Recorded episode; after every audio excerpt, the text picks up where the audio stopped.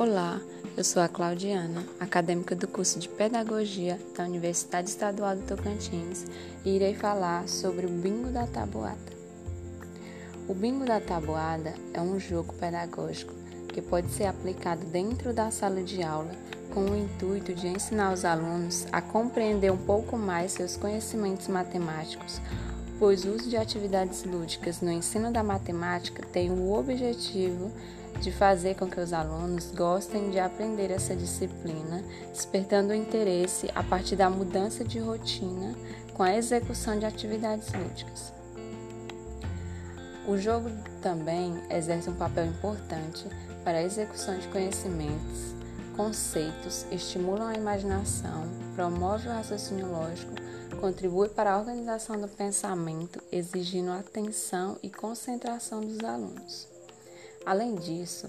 auxiliam no desenvolvimento cognitivo, afetivo, social das crianças, representando um momento que precisa ser valorizado nas atividades escolares, especificamente na sala de aula. É, atividade lúdica ela é um, uma ferramenta importante para quem quer ser um futuro educador, pois na sala de aula o lúdico deve estar sempre presente.